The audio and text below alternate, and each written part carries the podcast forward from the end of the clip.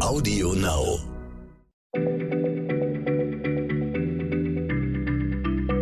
Schneller Schlau, der kurze Wissenspodcast von PM.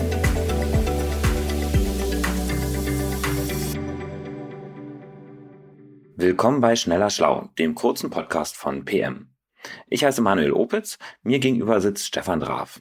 Stefan, du bist unser Sprachexperte und hast dich für diese Folge mit der Jugendsprache befasst. Aber nicht mit der heutigen, für die wir sowieso schon zu alt sind, sondern mit jener, die in Deutschland vor 200 Jahren gesprochen wurde.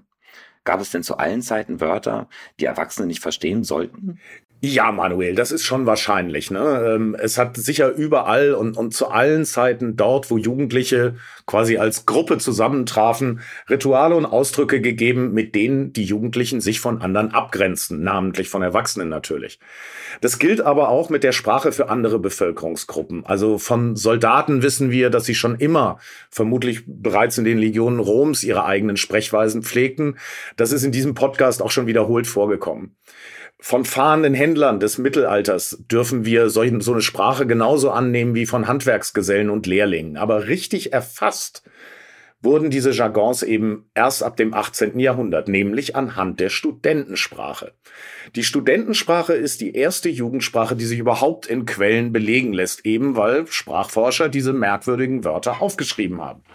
Beispielsweise 1749, als ein Herr Robert Salmasius sein kompendiöses Handlexikon der unter den Herren Purschen auf Universitäten gebräuchlichsten Kunstwörter herausbrachte. Dieser Titel klingt sehr, sehr lustig und sehr, sehr einfallsreich. Aber sag mal, wer sind denn bitteschön die Purschen?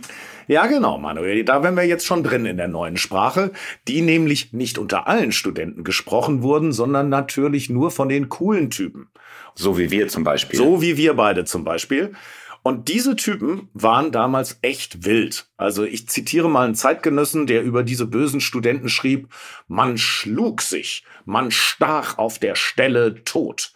Man schlug dem Professor so wie dem Bürger die Fenster ein, so oft man mal Lust hatte. Kurz, man tat alles, wozu man Lust und Belieben hatte. Dies war das güldene Alter der Burschen. Die Burschen sind natürlich eine alte Form von Burschen. Und die Studenten nannten sich sogar brave Burschen. Dazu muss man aber wissen, dass brav eben damals nicht das bedeutete, was es heute bedeutet, sondern man bezog sich auf die Bedeutung, die brav im Französischen oder brave im Englischen hat. Da bedeutet das nämlich mutig oder tapfer. Und diese Männer, Studentinnen gab es damals noch nicht, grenzten sich so gegenüber anderen ab. Die hatten auch ganz böse Worte für ihre Kommilitonen. Ich zitiere da mal aus Herrn Salmasius Buch. Klöße sind die dummen Kerls, die immer in die Kollegia laufen, sich den Kopf zerbrechen und Pedanten werden. Und mit einem Worte, die den braven Burschen entgegengesetzt sind. Und über diese Pedanten heißt es dann an einer anderen Stelle, das sind eigentlich die Narren, die Latein können. Überhaupt diejenigen, die studieren und was lernen und sich dem Joch der Gesetze unterwerfen. Du siehst also, Manuel Streber waren diese wilden Studenten echt nicht. Nee, das sehe ich wirklich. Und diese wilden Studenten, die haben sich dann also diese neuen Wörter ausgedacht, oder wie? Ja, und nicht wenige, lieber Manuel. Ich gebe dir mal nur eine kleine Auswahl. Abfuhr, abgebrannt, abknöpfen, abmurksen, anschiss, Bude, durchbrennen, famos, foppen, Kneipe, petzen, Schlamassel, Schmöker, verdonnern, verduften, verknallen oder auch unter aller Kanone und das ist mir Wurst.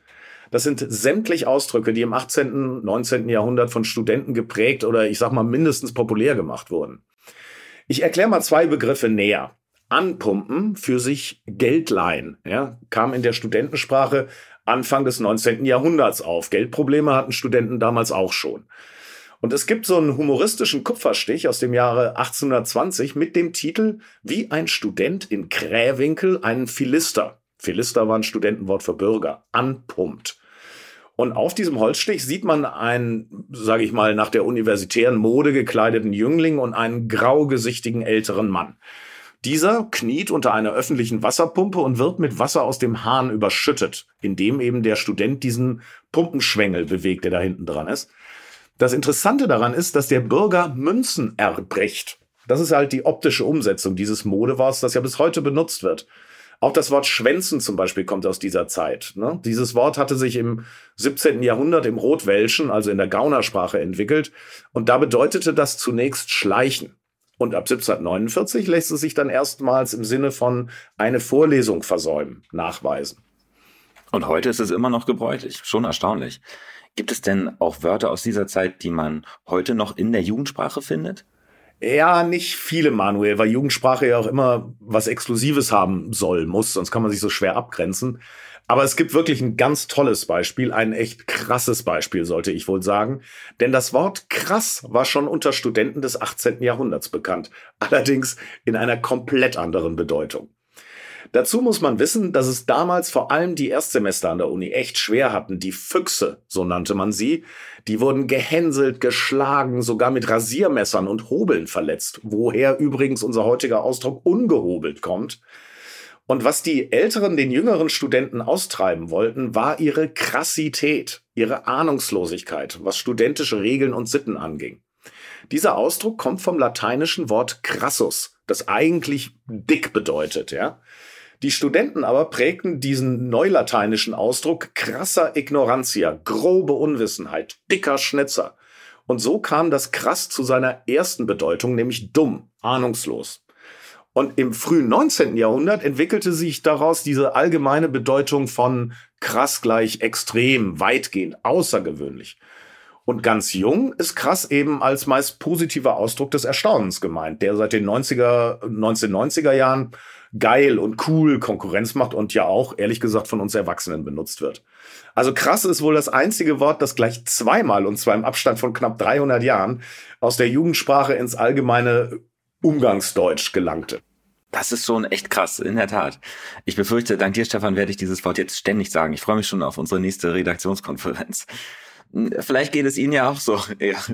Eine Sache muss ich noch loswerden. Ähm, üblicherweise recherchieren wir ja unsere Podcasts äh, aus vielen verschiedenen Quellen.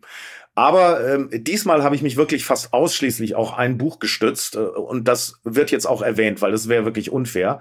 Das ist vor ein paar Monaten im Duden Verlag erschienen. Matthias Heine hat das geschrieben und es heißt krass 500 Jahre deutsche Jugendsprache. Also, liebe Hörer, wer sich näher mal mit dem Thema beschäftigen will, kaufen Sie dieses Buch. Es ist wirklich gut und es ist sehr, sehr unterhaltsam. Entschuldigung, Manuel, ich habe dich unterbrochen. kein Problem. Stefan, danke für diese krass interessante Folge. Und ich möchte Sie, liebe Hörerinnen und Hörer, auch noch auf etwas aufmerksam machen. Am Kiosk finden Sie jetzt Schneller Schlau auch als Magazin. Ein Heft voller verrückter Fragen mit sehr erstaunlichen Antworten. Die Fragen doppeln sich natürlich nicht mit denen aus dem Podcast. Entsteht bei uns in der Redaktion. Und dafür müssen Sie noch nicht mal zum Kiosk. Im Ankündigungstext zu dieser Folge im Netz gibt es einen Link und darüber können Sie eine kostenlose Ausgabe erhalten. Und wir beide sagen für heute Tschüss. Tschüss. Schneller Schlau, der kurze Wissenspodcast von PM.